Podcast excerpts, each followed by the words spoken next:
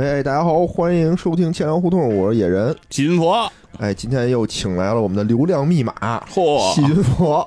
是我是得来了。我现在发现那个，我要是不来一来，就保不住这个小宇宙钱粮胡同热门节目的这个 宝座了。啊哎，对，还真是佛，感谢啊，感谢这周佛爷施舍我们一期节目。哎，今天主要是这个话题，其实啊，前一阵儿就想聊，嗯，对，但是呢，我想本着钱粮胡同的这个传统，热点永远不能赶得上，所以我们得拖一拖再聊。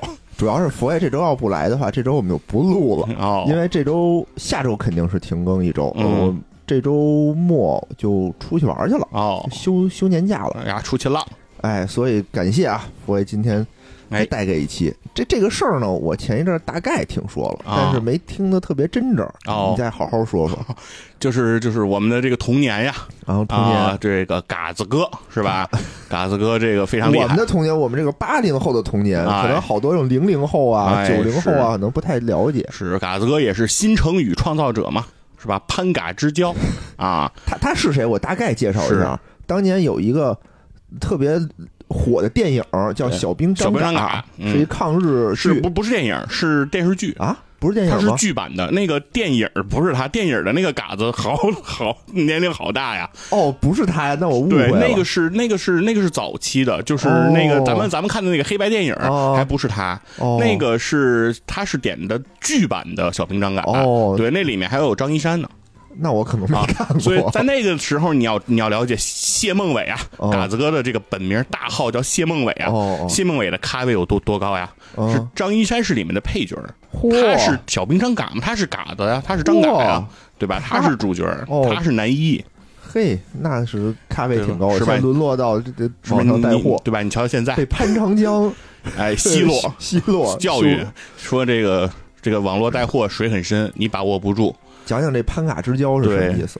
就是就是当时这个嘎子哥卖酒嘛，嗯对吧？卖酒，然后这个很多人就说认为嘎子卖的酒质量有问题，嗯是吧？给了很多差评，在呃骂他，然后这个嘎子非常的郁闷，嗯哎，就是在直播的过程中啊，表示说自自己很委屈。哎，那这个时候他这个潘叔就出来了，潘长江哎，潘叔就过来安慰这个嘎子，同时也俩人好像是连线是吧？连麦，对麦对，就是连线了，视嗯就是两个人连着视频，潘潘叔我们就就安慰嘎子是吧？就说这互联网啊水特别深，你把握不住，就是不要老是想着挣 W 啊，就是很容易把自己给装进去。是是是，是是是，紧接着呢，潘叔就进入到了这个直播带酒的这个过程中，哎，和这个酒厂老板谈笑风生，是同一款酒啊。反正差不多的酒，他们俩的酒没有靠谱的，我觉得。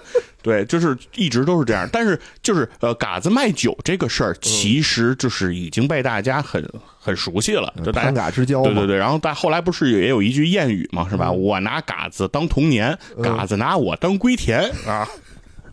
是吧？就说这个假嘎子卖的酒坑人啊，哦坑人坑人。但是大家都那会儿就很理解了，因为嘎子卖那些酒一看都他妈三无产品似的，哎是吧？没有什么正规厂家，不像波哥卖的什么百梦姐似的是这么正规。就是一看就不是正规厂家的，嗯，对这种这种东西。但是这次呢，嘎子为什么又上到了风口浪尖儿？嗯实际上这个嘎子已经有一阵子没进行这个直播带货了，哦，因为那个平台啊，嗯老给伢限流。对，就是 真惨。明白吧？就是不嗯不不不支持他这个带货，嗯老老那老限制他，但所以说这个等于是嘎子蛰伏很久，嗯哎，重出江湖。这一次嘎子就没再带酒了，是吧？因为带酒可能已经臭了。嘎子这次卖的是手机，哎，这手机型号叫飞利浦七六零哦，S 说哎七 S 七六零啊，应该是这么一个这么一这么一款一个型号的手机。这个手机和嘎子卖的酒啊，都有一个特点，嗯就是在其他平台你很难查得到，就是 就是其他的渠道你很难买得到啊飞。利浦听着大品牌啊，对，但是对这次为什么就觉得不一样呢？嗯就是以前嘎子卖的那些酒很很明显啊，就是嗯我们稍微。懂点儿这个事理哈，接受过九年义务教育，可能就能理解说那一定是山寨货。嗯，嗯。但是这次这飞利浦的这个东西一出来呢，从包装啊，从这个啊外观啊等等这么猛的这么一看啊，嗯，哎，觉得挺靠谱的。而且飞飞利利浦嘛，对飞利浦大国际大品牌嘛，哎。对，觉得国际大品牌总不可能干这种事儿了，是吧？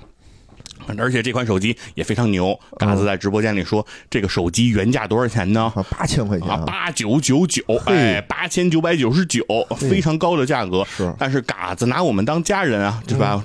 到了嘎子直播间的都是家人，嘎子对家人肯定都特别好啊。这个价格卖呢是一千九百九十九，就卖给嘎子的家人。哦，那其实作为一款手机，一九九九也也不算便宜，对，也不便宜。但是国际大品牌嘛，但是你要知道原价是八九九九，哎，那你要买着了打骨折，那你说是不是赚了？对，你是不是多买几买到就是赚到嘛，对吧？所以很多朋友也就是因此而下单。嗯，比较有意思的是，这个在这个视频 UP 主这边啊。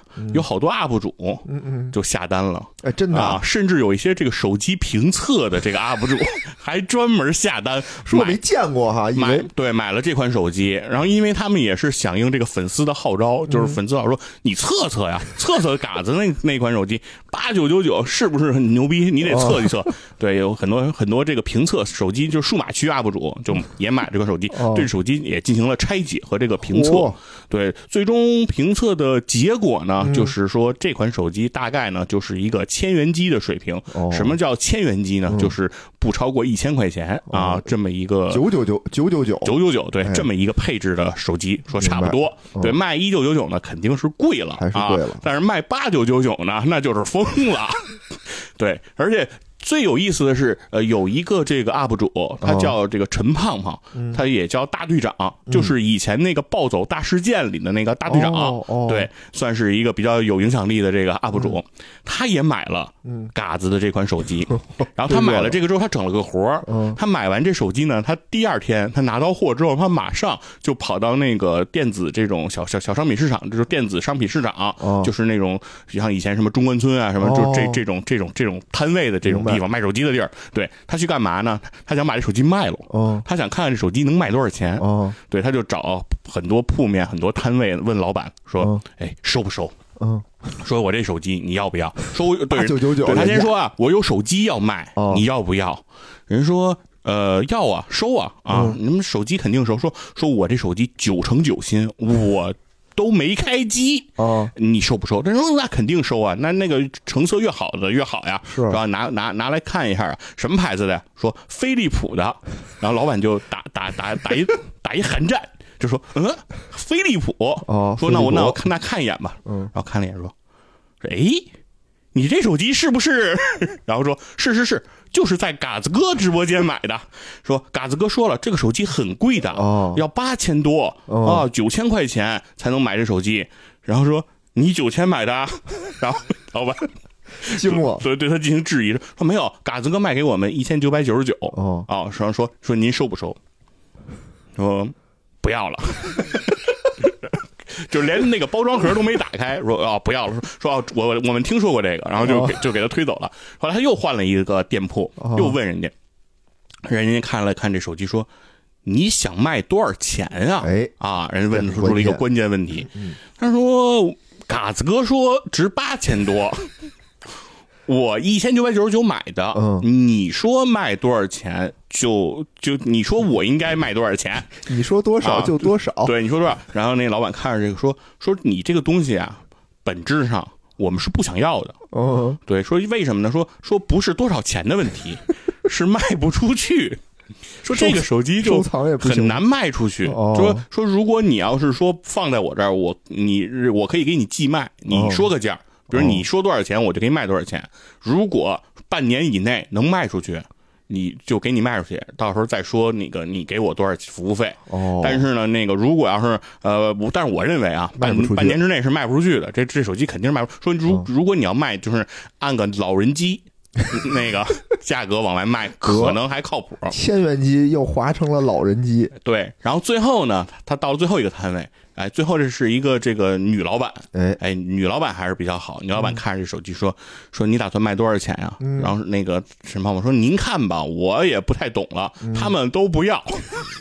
实在，对，实在。说他们都说不太想要，然后说是是一般没人要，说你这个不就是那个嘎子那个买的吗？一眼就看出来对，一眼看出来说说这个手机配置各方面确实不太行，嗯说不太不，而且这个品牌他说也没什么号召力啊哎，现在也没有什么人想要这手机。说如果你要是呃非要卖的话，嗯。我能出到五百块钱，嚯，哎，能出到五有百。价了，之前那人一分钱都不出。说，能出五百块钱。嗯。然后然后那个什么，我们说不对啊，嘎子哥说这个能值八千九百九十九，说我朋友说，啊，对他说。嘎子肯定是我朋友啊，我家人我家人那是啊比朋友还朋友啊。我朋友说那个这个能值八千多呢啊啊，可不是那个五百块钱。哦然后老板娘那个女老板看着说，以后这样的朋友少交，以后这样的朋友你少交啊。然后最后反正是折腾一趟，折腾一圈这手机说也没卖出去。然后最后在视频里还还跟那个粉丝说呢，嗯说有那个看这视频的朋友，如果你想要这个手机，咱俩商量商量价格，啊 我就我就出给你了。然后说说有人问了，说刚才怎么不卖给那个女老板呢？嗯说人家女老板是这个手机市场里嗯唯一一个给我这个手机出价的人，哎，说明人是个好人，我不能坑我不能，坑人家。说说他不管给我多少钱，他也就是白给我多少钱。这他想把这再出手的可能性可能很难了啊也！可能是送给自己的父母什么的是，反正就是说，他说他哦，对，很多人其实店铺里很多人都劝他说，哦你就把这你就别卖了，哦你就拿回去，比如说给家里老人，给家家里什么朋友，哦这个对，就是那个用就行了，或者当个备用机什么的，你就给人家用就行了。说你给人家还做个人情，哦你卖这卖不了人情，哎，就是这么个情况，哦，就是给人感觉很唏嘘啊。就是那嘎子那边卖的怎么样？是卖的还挺好，我感觉，对吧？都反新闻了，卖了不少，因为说明飞利浦还是比较有号召力的。但是是也有人啊，挺有意思的，就是现在这个带货呀，嗯就是呃，跟咱们想的其实有点不太一样，嗯跟至少跟我想的吧，有点不太一样。你是咋想我？我之前以为这个，比如说你要想在比如说抖音啊什么上面带货，嗯直播带货，就是得是品牌方或者是得有甲方找你，是让允许你带货，你才能去带货。嗯但实际上他们现在是有一个平台，哦，就是呃挂上很多的这个产品，有它的相当于销售的底价。嗯然后呢，你只要是是一个这个视频主 UP 主，嗯你就可以在那个平台上接单。嗯啊嗯，当然，它这个不同的平台，人家针对，比如针对抖音的，针对快手的，针对什么，就是针对不同的这个 A P P 嘛。嗯就是你接完单以后，你就可以在你的这个呃视频上可以操作这个事儿，可以在你的直播里就可以做这个带货了。明白，对，其实际上就是不需要那么呃麻烦的说，必须得有人找到你。嗯其实你可以主动找找，你可以直哦。自自己直接找品类，对，可以直接自己选品，是可以这么操作。当然价格可能没那么大优势啊。对于是有人有好事儿的人，嗯。啊，就到这个选品的这个平台上去找这款手机了，然后他们就找到了。嗯，然后说这个手机在那个平台上，它的这个底价就是一千四，呃也不便宜哎，呃，对，就是嗯通过这个相当于中间商嘛，嗯接这个肯定就是会更高一点。有赚差价，，对所以说一千四，一千四百多。说那嘎子如果卖到一千九百九十九呢，嗯就是说嘎子这一单大概挣五百块钱哎，啊。但是他说嘎子肯定不是按这个价格挣，哦因为他是比较有影响力的明星嘛，嗯他肯定拿到的价格应该能比这个还要低。所以它的这个利润空间应该会更大。哦嗯对，总之呢，就是说嘎子这个事情呢，就是对自己很有利嗯啊。当然对赚钱嘛，对，当然对自己的家人呢，就是非常的狠 啊，嘎子心很硬啊啊。对，但是另一个方面呢，确实也令人唏嘘的就是嗯飞利浦。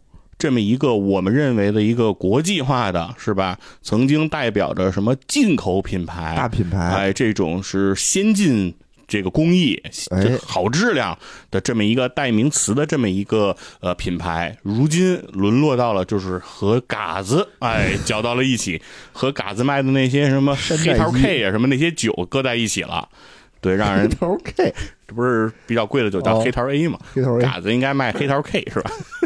就是这意思吧。啊，嗯，就是反正就是令人也是令人唏嘘吧，因为我对飞利浦还是挺有感情的。这个是，个我我小时候买过好多飞利浦的东西，什么电视、啊，加湿器，嗯，是什么牙电动牙刷，哦，对吧？就类似于这种是。但是我我有一个印象，就是我嗯买他们家东西越买越小，就比如啊我小时候买的是什么电视啊、冰箱大件儿大件儿，嗯，然后现在我可能顶多就买个牙刷之类的了，是越买越这个小了，哦单价越买越低了。越低了。对对，我小时候，我们家我印象中最第一个关于这个飞利浦这个 logo，嗯，就是这个我们家最早的那个收录机，哦就是收音机也能哦放插卡磁带的，然后是两个音箱的那个。嗯因那款收录机当时在国内的普及度还是挺高的。嗯嗯，我在很多人的家里都见都见到过那一款，这个是哦对当时的是当时家里好像流行摆一个那玩意儿，就是一一个方块我们家也有，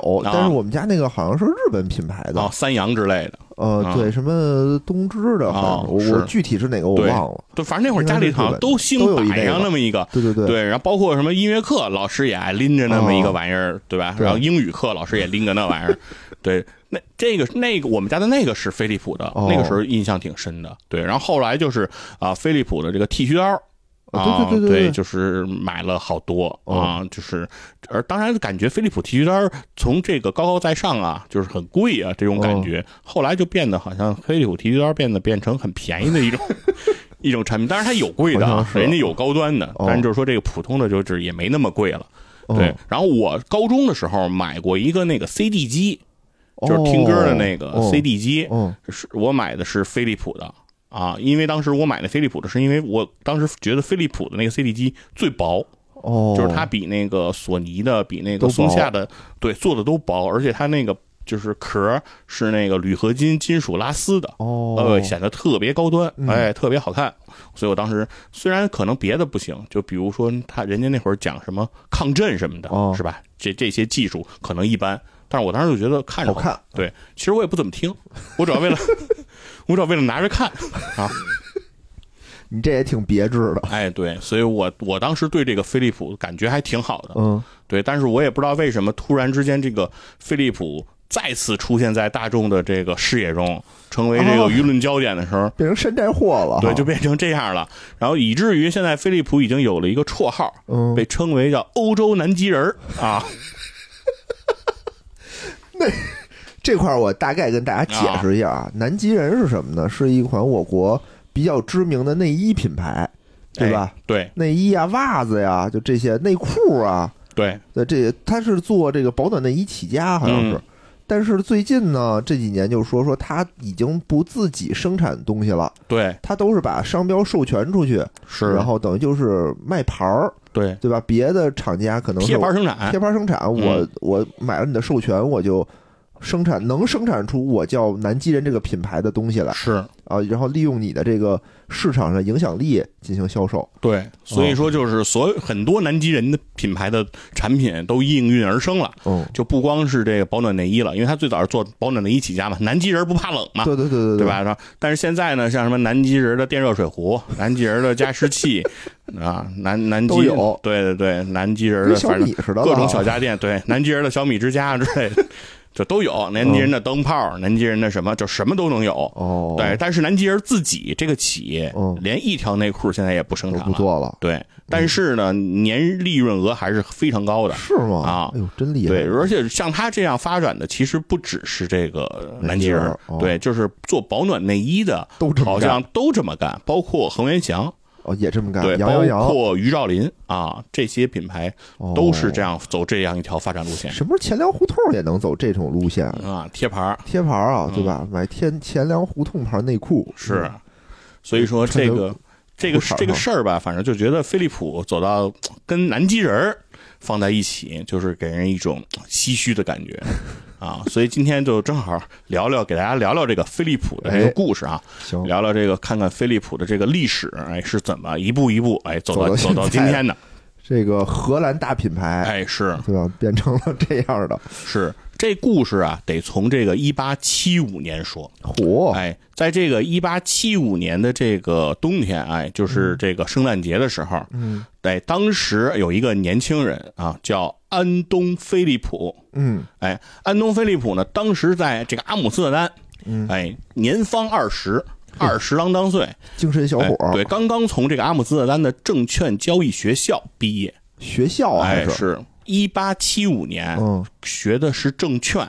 你你得想一想，一八七五年是个什么年代，对不对？清朝对吧？？之前我们聊过的什么牛顿当时的故事啊，哦什么中国橡皮的故事啊，哦对吧？一八七五年股票是个什么样的状态，对吧？嗯令人趋之若鹜啊！是这学完了证券呢，那肯定是这个想要在阿姆斯特丹大施拳脚，因为当时阿姆斯特丹也是这个世界金融的中心啊。对对对，荷兰人做生意厉害嘛，害对吧？遍布全球，当时海上马车夫。嗯当时这个小伙子就觉得自己要大施拳脚了，嗯但是一封家书是他的爸爸，哎，这个老菲利普和自己的哥哥杰拉德·菲利普嗯，给他把他要从这个这个阿姆斯特丹叫回老家去。为啥呀？哎，他就不得已就背着包告别了自己的这些同学，嗯，回到了这个老家埃因霍温。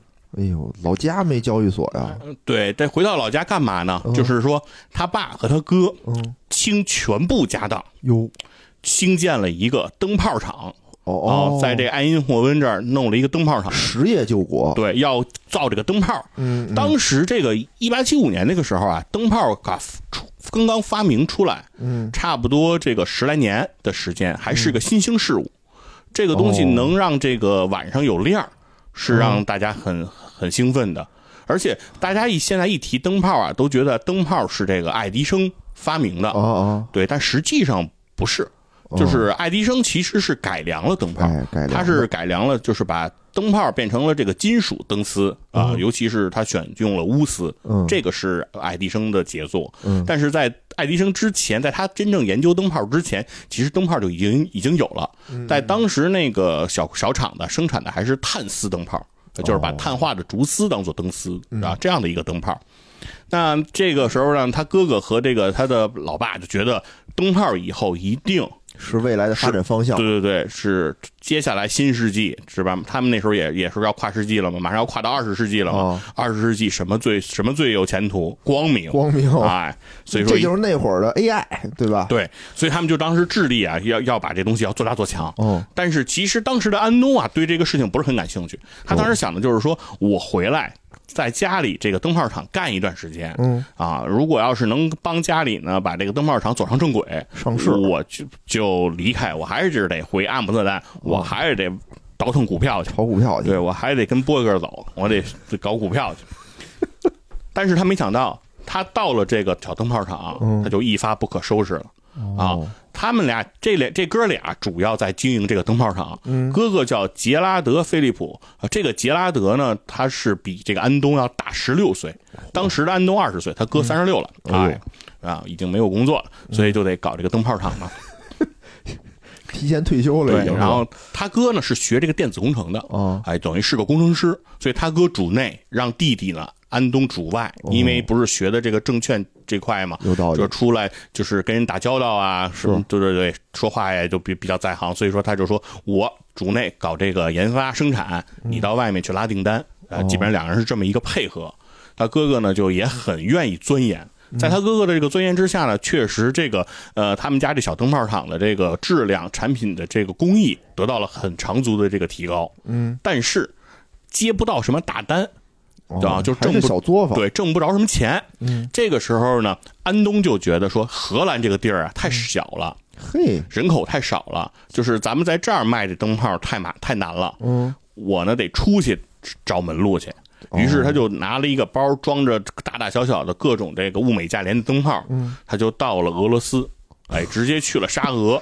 嚯，哦哎在那那边地儿大是吧？对，那边人多嘛，天黑，而天黑的天黑的早早，哎，需要灯泡需，要灯泡。对，所以这一下他就在沙俄打开了自己的灯泡的这个市场，哦，哎，拿到了他的第一个大单。嗯，这一个大单就让整个这个小灯泡厂一下就变成了鸟枪换炮的那个状态。嗯，哎，就不一样了。那随着这个订单的这个节节这个攀升，那这个小灯泡厂扩张自己产量这件事情也提到了日程上，因为已经开始供不应求了。嗯，这个时候怎么办呢？这时候安东建议他的哥哥说：“我们不要自己去建厂，嗯然后扩大生产，那样太慢，有道理。对吧？我们建一个厂，我们弄生产线，我们再培培训工人，我们真正投入生产，再到再应对市场，那订单我们就来不及了。那怎么办呢？对，那怎么办呢？我们就搞外包。”哎，嗯就是把别的现有的灯泡厂过来，把我们的新技术给他们，然后让他们给我们来生产，我们来跟人家分账。嗯就用这样的一个方式，所以很快几乎全荷兰的灯泡厂嗯，都在生产这个飞利浦他们家的这个灯泡了。对，哦飞利浦他们家这个灯泡在全荷兰就成为了最大的这个灯泡企业。嗯哎，就一下一一炮而红了。嗯，然后那个时候，安东也有一句名言啊，流传于世，就是要让他们知道他们是在和谁做生意。嚯，哎，就开始就有点牛逼了啊啊！对，从买方市场有点变成卖方市场了啊！嗯我这么牛逼。但是呢，在当时这个照明这个市场上，有三大巨头，哎，分别是这个美国的通用电气，哦哎，就是爱迪生的公司，嗯和这个德国的两家公司是西门子和 AEG。哦，哎，三家呢都实力都很强，有特别强的这个研发科研的队伍，手里掌握着上百个专利，就每个公司可能都有得有上百个专利，嚯实力非常的强，而且都有自己的这个研究室，哎，研究所，哎，实力这在科研这个技术领域都非常的领先。是，对，但对比飞利浦这个公司呢，哎，就非常厉害了。飞利浦公司只有一名科研人员，就是就是同时兼任总经理的杰拉德·菲利普。哎，而且自己呢，他这个杰拉德·菲利普呢，也一共也仅有十项专利，哦哎，在手里。所以搞这样的话呢，这个飞利浦这个公司在这个技术上啊，就永远是落后于人的。嗯嗯。那在一九一一年的时候呢，这个爱迪生的通用电器，他们就研发出了叫拉拔乌斯。嗯。的这样的一个电灯泡，哎，这是一个革命性的一个产品。嗯。这个产品可以使灯泡的亮度和寿命都有特别大的提升。嗯，那得到这个消息之后，这个弟弟安东杰那个菲利普马上就跑到了美国。嗯，只是呃用这个威逼利诱的方式啊，重金的贿赂啊等等方式，就第一时间参观了通用电气的这个工厂。哦，而且他还是带着自己公司的这个技术人员一起去参观。通过这次参观呢，他马上回国，在哥哥的这种研发之下，嗯，就马上复制出了拉巴乌斯这样的一个技术。向这个向爱迪生致敬，哎，对，就马上把这个东西就山寨出来了这。叫什么叫逆向创新？哎，事实上呢，飞利浦的这个早期，就是二十世纪早期的时候，他们的生产方式就是山寨别人的技术，哦哦。因为自己没有什么技术，嗯是所以所以呢，就对山寨别人的技术，不光要山寨这个通用电气的，也山寨西门子，山寨 AEG 的，嗯，所以这一次这个事情一出现呢，这三家公司就急眼了。哦，就说你这个太无耻了，是吧？我们好不容易研发出来一个东西，你就拿走抄，嗯，抄完了以后你在市场上卖，你卖的比我们便宜，所以你可能市场还卖的比我们大，那是。这不行啊。不行。所以三家公司呢就提出了，就交互了自己的专利，把自己的专利就拿出来共享了。三家公司内共享之后，联合起诉飞利浦。哎呦。呵，就说你这属于侵权，要求飞利浦减产百分之五十，嗯，并开始要求让他补偿这个专利费，嗯。哎，那这样的一个举措呢，当时是几乎可以是把飞利浦直接杀死的这么一个局面。嗯对，就在飞利浦焦头烂额的时候，通用电气，嗯。这爱迪生还是机灵，他突然想到一件事儿，就是说，如果真的把飞利浦搞死了，嗯。说飞利浦开始交专利费，然后在整个欧洲开始卖这个拉拔乌斯的灯泡都是我们家的，嗯，那如果这件事情真的发生了，嗯，对我会有什么影响呢？我能赚很多钱，对啊，但是我同时也触犯了反托拉斯法。哦哎，就当时联邦政府其实对这个通用电气啊，已经是这个眼中钉、肉中刺了。盯上它了，，对，因为它规模太大了，对吧？生意太好了。那这个时候，如果我进一步扩张自己，很有可能就是人家该对我进行反垄断了。嗯，一旦这样的话，就会对我进行拆分，我的股价就会大跌。那对于通用电气来说，其实是一件非常不好的事情。是，对，所以这个时候，通用电气这边就松口了，哎，哦就不怎么去紧咬这个上诉的官司了。嗯，那飞利浦这边，安东·飞利浦马上就敏锐的捕捉到了这个通用电气的想法，嗯，于是他做了一个什么决定呢？他决定放弃整个飞利浦在欧洲的市场，嗯，将飞利浦所有的生意转进到美国。哦，哎，就是我去美国啊卖我的灯泡，你不怕我吗？我不在欧洲卖了，哦但是为什么我他能去美国卖呢？因为他知道一件事，他进到美国卖，对于通用电器在美国这个反托拉斯法的这个风险就会降低，哦因为通用电器就说我现在有竞争对手啊。我没有垄断啊、对吧？现在他来了，你看他卖的也不少，他也可以啊，他很有他很有他很有实力啊。这是打蛇打七寸，哎，对这一下，对，等于是说，呃，满欺负足了人欺负到家了对，呀，满足了通用电气的利益。那同时呢，因为他撤出了欧洲市场，所以西门子和 AEG 的利益也得到了保护。嗯因为西门子和 AEG 的主要市场就是在欧洲，那、这两家说，那你你也不在欧洲卖了，嗯那我们也就不告你了。所以这个官司诉讼最后就不了了之了，哦。哎，就算就算结束了。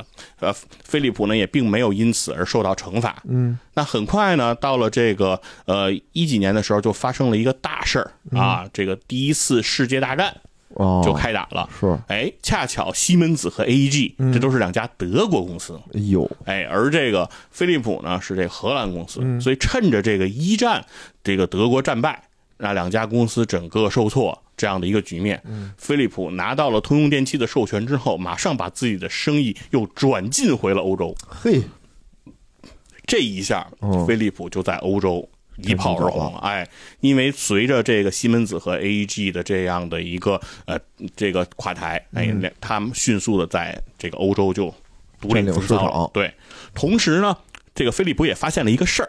嗯。啊，安东飞利浦发现什么呢？就是自己成为了欧洲的老大。嗯，之后他发现，呃，技术研发这块要搞起来了，哎 不能啊，光靠他哥哥了，因为没得抄了，哦，都超过了，因为自己是老大了。哦，以前你你是你小嘛你以前都有老大，你你照人家抄，你你现在自己是老大，你你没法抄了，你不能抄，你不能抄小的吗？所以说这个时候摸着石头过河了，自己开始得搞科研了，嗯。哎，非常厉害，就是他们成立了自己的研究所，而且呃，他们挖来了当时在超导领域的先驱赫斯特教授，嗯。成这个他们研究所的奠基人。然后从此之后这个研究所对，也就是后来特别厉害的这个飞利浦的这个实验室。嗯，哎，那飞利浦这个实验室里都研发出了什么样的这个科技的产科技创新的产品呢？嗯就是人类的第一台 X 光机就诞生在这个研究所里。哎呦，哎，就是为后来的飞利浦的医疗健康的这个事业部奠定了这个坚实的基础。哎，那同时呢，呃，像这个呃，这个人类这个第一台这个激光唱片也是在这个实验室里诞生的。哦，厉害，所以说，那个时代飞利浦的这种技术的领先和技术的革命的推进是非常非常强大的。哎，他当时的这个强悍程度啊是非常强，而且在一九三九年，就是我们呃津津乐道的这个飞利浦的剃须刀，哦，也是在那个时候发明的。对，所以说飞利浦其实一度啊，它我认为它是一个非常技术领先和带有这种先锋意味的这样的一个公司。我家里曾经买过一个叫 Living Color 的灯，哎，就是一个球状的一个灯，嗯，然后可以让这个屋里啊，就是有那种就各种颜色的那种灯光效果，而且还有可以有那种渐变。迪厅，哎对对对那个是吧？但是它跟低厅的那个光线不太一样，饱和度没有那么高，哦。哎，所以说它会感觉效果还不错，而且它配备了一个遥控器，它当时的那个遥控器的感觉就和苹果的这个设计概念一样，哦。都是这种圆形滚动的嗯。这种概念，是做的也挺有科技感的。其实飞利浦一向其实它的这种技术驱动力是很强很强的。嗯，到一九四九年的时候，这个飞利浦这个公司已经在全球有四万五千名员工了。嗯。啊，这非常厉害。而且飞利浦后来呢，他还成立了一个宝格丽唱片公司。哦，哎，这个唱片公司就很强了。这个唱片公司当时它收录了这个啊、把世界上的这种知名乐团都收入了其中。哎，包括这些知名的歌唱家，比如里面有这个呃叫多明戈啊、帕瓦罗蒂啊、帕瓦雷拉斯啊，世界三大男高音，哎哎，全都在这个这个公司好。然后在后来九十年代，他们把这家公司卖掉之后，这家公司就成为了后来这个环球音乐的这个基石啊，哦就是从这家公司来演变过来的。所以大家可以知道，就是这个飞利浦当时的实力有多强。对，当时的人可能是你可以用着飞利浦的剃须刀，哎，嗯。可以用着飞利浦的这个唱片机，听着飞利浦旗下的这个音乐人的这个唱片，有点歌声。我现在的意思哈，哎，对，非就是不管从内容到硬件，哎，都是一种这个勃勃生机、万物是竞发的境界啊，非常的强。到一九九九年的时候呢，飞利浦的销售营业额就达到了三百一十四点五九亿欧元。嚯，哎，这个这个销售额呀也是非常的巨大。啊！当时他们在世界五百强的排名是第五十五名，哎呦，哎，挺靠前的。而且这个时候就是飞利浦呢，它的这个影响力就不仅仅是在这种呃消费电子领域，嗯，对，它在这个半导体领域也非常的这个这个这个怎强么。着？研究光刻机去了？就是呃，现在的这个半导体领域最强的呃两家公司，哎，一个叫阿阿斯麦，阿斯麦，哎，一个叫台积电，哦，对吧？就这么两家公司，对，两家公司现在在这半导体领域非常的领先，哎，哎，市场规模很大。是，这两家公司的出资人嗯，都有飞利浦啊，嚯，其中台积电有百分之二十八的这个这个启动资金是由飞利浦浦提供。提供的，对，所以说可见这个飞利浦在各个领域都是非常的领先，而且飞利浦而且还和这个体育啊呀有着剪不断理还乱的关系。啊，哎，那个这个在这个埃因霍温有一支球队，在荷甲的球队就叫埃因霍温。嗯，埃因霍温的胸前广告常年印着就是飞利浦。啊，埃因霍温的主场就叫嗯。飞利浦大球场。哎，大球场，对，飞利浦大球场。哦，哎，那就是这冠名的嘛，就说明跟这支球队的关系非常的紧密。是。同时，我们中国足球的发展嗯也离不开飞利浦的这样的一个帮助。嗯，飞利浦当年常年冠名我们的这个中国足协杯，哦，哎，叫飞利浦足协杯，这个是有常年的这个冠名合作的这个机会。哦哦，所以说，这个飞利浦在各个领域吧，我觉得当时都可以说是非常的领先，是，哎，让大家都觉得飞利浦可以贯彻到我们生活的角角落落，哎，对，方方面面都有这个飞利浦。耳熟能详。对，我觉得也是当年咱们耳熟能详的几大这个国外品牌之一。对，但是呢，就是飞利浦也有一个问题，就是生产的东西啊太多了。哦，哎，说是从这个电灯泡到剃须刀，嗯，哎，从这个 CT 就是医院里的这个 X 光机，到这个厕所塑料马桶圈哦，都有。说什么都有。说飞利浦的员工自己也搞不清楚自己这家公司最擅长什么。哎，在一九九八年呢，他们推出了自己的那个八二八 C 这款手机。嗯，哎，说到手机了，哎，这款手机一经出过手机对啊？一经推出啊，嗯，这款手机一经推出，飞利浦马上就跻身了当时全球第五大手机制造商。嚯，哎，所以说起步很高嘛。就是干什么什么都行，嗯所以说导致这些飞利浦的人呢，自己就不知道自己到底是一家什么公司了，嗯哎，就变得呃很诡异了。所以呢，飞利浦到了新千年，他们也发生了一些呃问题，就是他们的这个利润额。和他们的这样的一个规模，其实都受到了打击，因为在欧洲呢，他们还是面临比如西门子啊、AEG 这些呃这个通用电器的这样的竞争。同时呢，在那个新千年之后啊、三星、LG 啊、索尼、松下这些东亚的这些公司对他们的这种挤压也非常的厉害。哎，哎，飞利浦呢不得不跟松下当时在印度市场打起了价格战，所以这个呢也是对公司的很多的不利。嗯所以他们你看九九年、九八年的时代，他们还能在世界五百强排到五十五，是但是到了二零一三年的时候，飞利浦就已经到了三百五十七位哦这样的一个排名了，就是落后往下的跌幅是非常大的。对，所以说呢，在二零一零年。飞利浦的利润在全球的利润就仅有十四点五亿欧元了，嗯，但这还不是很惨的，很惨的是在下一年，到了二零一一年，飞利浦就亏损了，亏损十二点九亿欧。哎，在这样的一些背景下呢，在二零一二年，飞利浦宣布啊，由于在东亚这些这个企业的这个竞争，飞利浦的这个经营面临到一些窘境，所以不得不裁员四千五百人。哎，这就是飞利浦开始呃走向一种下坡路了。而且到了二零一四年呢，飞利浦也把自己多年来的这个口号“让我们做得更好”，嗯，更名为“精于心，简于行”。哎，就开始在这个自己的 slogan 上就开始表明自己要精简队伍的这样的一个说法了。感觉自己无法做得更好哎，了。是。那最早他们比如说开始精简，他们是怎么动刀呢？他们最先开始动刀的就是自己的显示器和这个电视业务。哦，他们在两千零五年就把显示器和平板电视卖给了冠捷科技。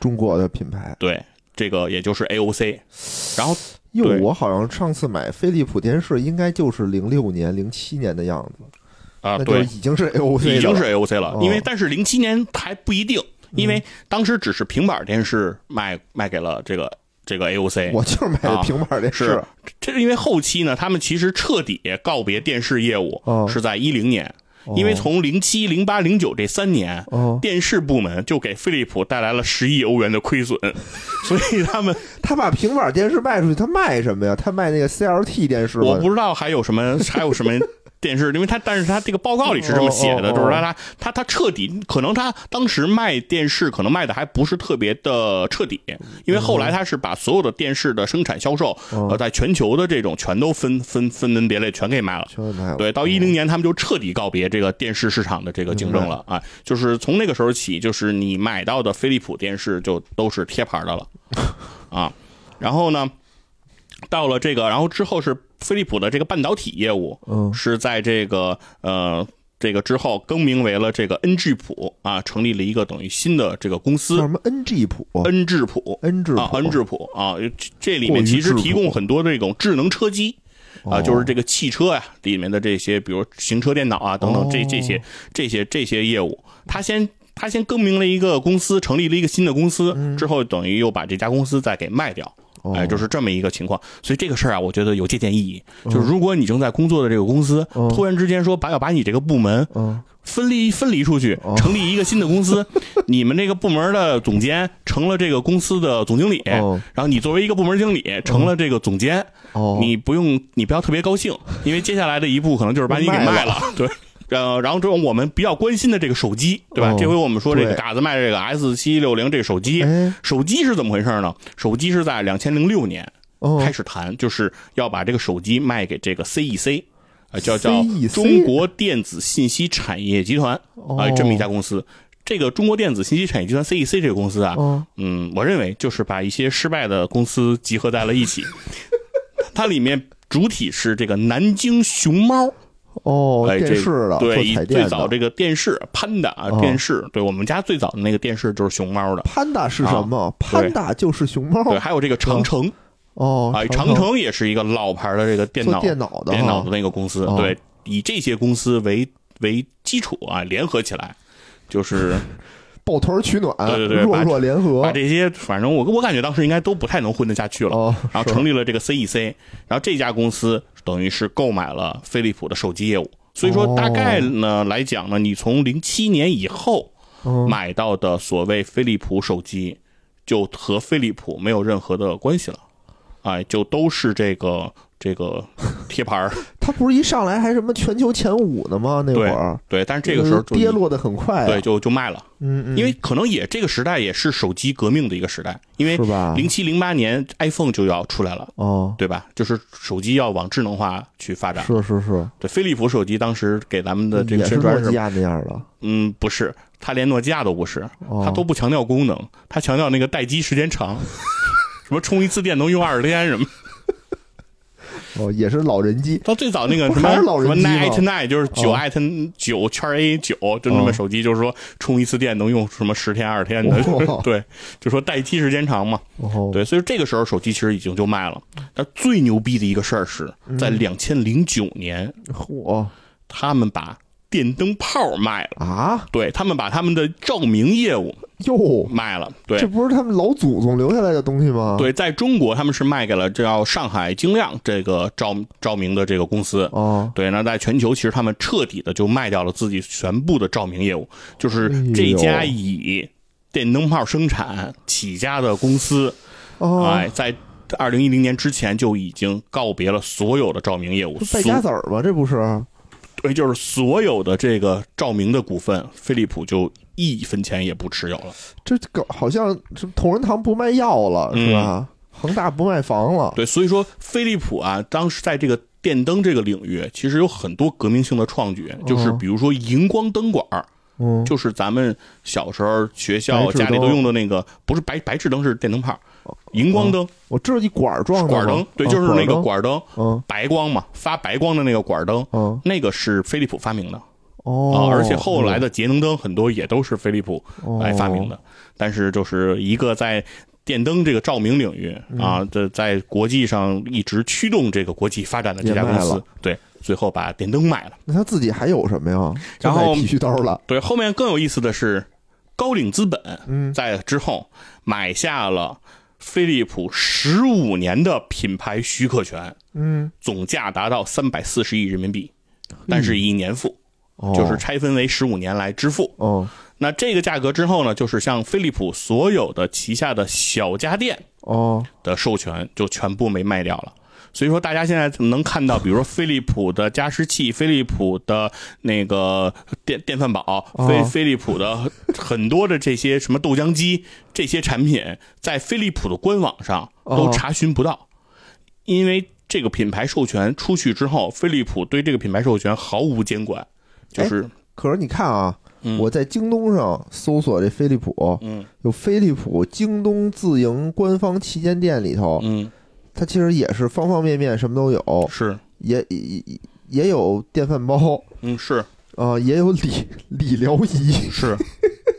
它什么都有，但这些已经其实就和它没没有关系了和它没有关系了。对，如果你查这种电商渠道，哦以飞利浦冠名的这种旗舰店哦有非常之多。哦。如果你打开企查查，键入飞利浦来来进行搜索，嗯。你能搜索到在全中国有三千零七十二家公司，都叫飞利浦，都是对飞利浦什么什么公司，因为他们都可以使用飞利浦这个商标嘛。哦，所以说这样的话，你不能说他们是假货，嗯，对，因为他们其实是得到了授权许可的，只是飞利浦对这个授权许可呀就毫无这个这个约束。就给钱就可以用，对，那更有意思的一个事儿是嗯飞利浦这个空调，嗯，有，飞利浦出空调呢，飞利浦当，年对是有空调的。嗯那飞利浦这个空调呢，后来呢，他们就是卖给了这个美博啊，由美博来进行这个贴牌生产。嗯。再之后呢，这个飞利浦的空调就被原格力河北总代徐自发啊，接手了。哎，哦这个关于这个徐自发呀，这个故事其实还是很多的。回头咱们讲这个格力的故事的时候，可以好好聊一聊关于这个这个代理商和这个董小姐之间的这个恩怨纠葛，哎，是非常非常精彩的。当时这个徐自发呃创立这个空调品牌的时候，是挖走了这个董小姐身边的很多高管。哦哎，两边啊，就是狗咬狗，一嘴毛啊，非常的精彩的一个故事。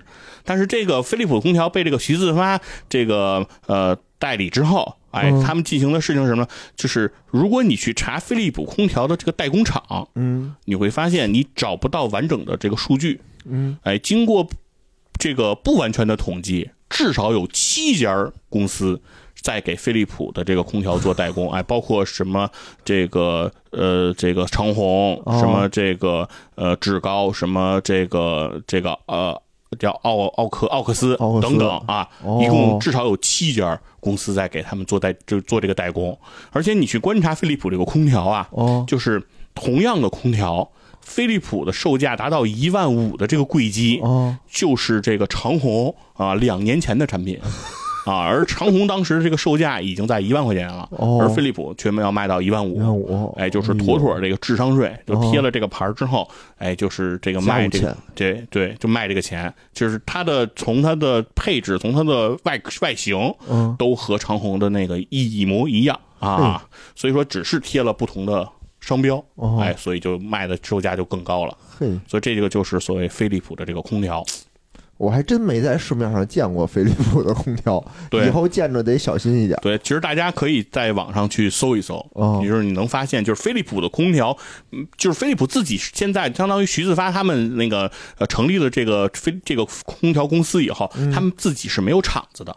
所以它的空调生产都是各个品牌在给它生产，哦。那甚至有可能就是各个品牌生产线上有什么样的产品，或者说有什么样的积压产品，哦。那拿过来贴上牌儿就往出卖。卖。对，打开壳子里面的那个线路啊，什么管儿啊，可能都贴的是别的厂家的哦，这品牌。对，就是是这么一个状态。所以就是说，飞利浦现在发展的一个情况。怎么就败家成这样了对，呢？所以现在飞利浦呢，已经给自己精精于心，简于行啊哦，已经已经给自己精简的都不行了。对，精简到什么地步呢？就是现在飞利浦百分之九十八的销售率这个销售额哦来自自己的医疗健康领域哦啊，也就是说，现在飞利浦是一家在医疗健康这个领域非常精专的公司。就是如果你到医院去，就是你能想象得到的，你做的任何的呃检查所用的仪器设备耗材都有可能来自飞利浦。哦，那都是真的哎、对，那个都是飞利浦自己的。哦，自产的，对，所以说飞利浦对飞利浦这个公司，其实除了现在在医疗健康这些呃设检查设备这些领域，比如说医院的核磁、医院的 CT 机、医院的 X 光机嗯等等这些呃产品上，对于终端消费市场的电子消费品哦已经没有了。哦，哎，就是已经发展到了这样的一个程度。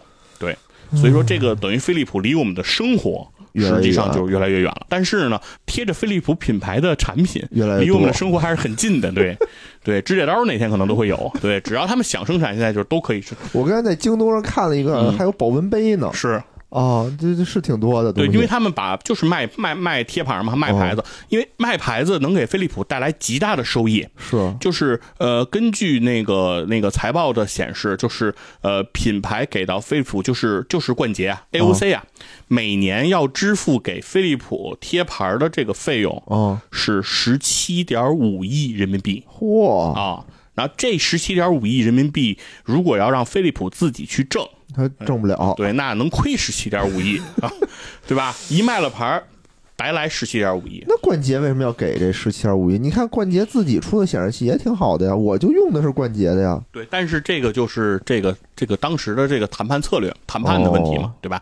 你如果当时没有谈下来的话，你就进入不了这个市场嘛，哦，对吧？他也是为了接手他的这些渠道，所以说这个呢，也是这个飞利浦今天的这样的一个态势。嗯哎，所以说，跟嘎子哥一样，嗯，对吧？起步都很辉煌，是对吧？让张张一山给自己当配角儿，结果现在殊途同归。是我们以前就觉得这个飞利浦是高高在上啊，对啊对吧？是这种呃国际大品牌进口商品，哦对吧？但是没想到它走到了今天，而且飞利浦之所以会走到今天，其实和他们在这个中国市场的经营策略也一直也一向有一个呃问题，嗯就是飞利浦因为它的产品线太多，嗯它的产品的种类 SKU 太多，所以它在中国的这个生意发展啊，是诸县并举，它是各个产品事业部在中国自由发展的。就是它不像其他的公司，比如说其他的跨国企业进驻到中国，比如说苹果，比如说像索尼啊，比如说像 LG 这些公司，人家是以一个集团总部的身份，对对对对，作为一个投资公司，然后进入到中国之后嗯，再铺设自己的生产线来生产产品来发展。是。而飞利浦实际上它是各个产品线、各个部门自己到中国进行投产 发散展。兵游泳。对，所以说自由飞利发展所以所谓的飞利浦中国投资公司在飞利浦的这些各个事业线之上，哦其实它的地位就很尴尬，它对底下各个事业线的这种关注和他们的管理其实是缺位的。明白。对，等于大家有点各自为政。嗯所以在这种情况下，等于是彼此之间不挨着，嗯就是你是飞利浦的员工，嗯我也是飞利浦的员工，嗯我俩不认识，我俩也不 也不一块儿开会，哦我俩的那个员工的这个工号也不走同步的，咱俩互相之间没有任何关系，对，哦很有可能会发生这种情况，所以这可能也是飞利浦走到今天的一个原因。嗯嗯嗯。嗨，你也不能光赖中国市场，嗯它肯定是全球它它它出现了很重大的问题。是，比如说它的这个产品跟不上潮流啊，嗯对吧？它卖不出去啊，肯定是出现了问题。而且，跟他这个，比如我遇见困难啊，嗯。我们是扛一扛，嗯，还是可能他连扛都没扛，我就直接就卖了，嗯卖一卖，卖一卖。一卖，一卖，然后就是铺的那么长怎么办呀？我就专精于一块儿，剩下的我就当我的现金流的收入，对，其实也行。所以说飞利浦可能在可预见的未来。嗯，将很快跌出世界五百强，哎，可是你不说它在医疗方面还是很强的吗？是，但规模变小了，就是它的统治力有那么大吗？比如说它各个方面没有什么有有别的品牌跟它竞争吗？有啊在医疗这个，有啊，肯定也也有吧，啊对，哦还是通用、还是老冤家，西门子，还是这几块还还是有，还是对，还是这几块，哎，可是你发现没有啊？嗯就比如西门子，其实也是，嗯，就是在离我们的视野好像越来越远了。你比如说，这个飞利浦还有一些这种什么山寨的东西，还有一些小家电。是，西门子好像连这些都没有。嗯，西门子进入我眼帘的，说上一条新闻是老罗砸冰箱，对，是老罗砸冰箱。冰箱啊，之后呢，我就觉得西门子冰箱也不行了。嗯，然后，但是没有一个什么东西是说，哎，我得买一个西门子的什么玩意儿。嗯也它也逐渐越来越离终端电子消费市场越来越远了，因为这嗯些消费市场这些东西，除了那种极个别的，比如说索尼在电视上的统治力，嗯，对吧？苹果在手机上的统治力，剩下的这些站位都已经被我国内的品牌是卡住位了的。比如说，我现在买家电，我很有可能我就不选国国际品牌。了，我没必要刚才你提了。到索尼，再说一个，就是还有一个东西是飞利浦和索尼联合发明的，嗯，就是 DVD 机，哦哦，这个技术也是飞利浦率先掌握的。所以说，可见就是当年飞利浦有 有多少这种对对这种顶尖的这种这这种科技，今天就落寞落寞，对今天今天陪着嘎子玩 玩这种把戏，是吧？就是哎挺挺挺唏嘘的。是很难想象嘛。嗯，不过也是说明了，就是我觉得还是这种国产的品牌崛起啊，是挺挺好。我觉得这属于就是时代变了，是，时代变了，江山代有才人出。哎，各领风骚数百年，对，哎所以这也是关于飞利浦的一个故事哈。嗯，然后关于这个今天曾经的辉煌，然后到今天的落寞的一种唏嘘吧。嗯，哦，是。我觉得这个时候应该想起那个《三国演义》的片尾曲，暗淡了，刀光剑影。啊，收山了。暗淡了。刀光行。那剑影，远去了鼓角争鸣，眼前飞扬着一个个鲜活的面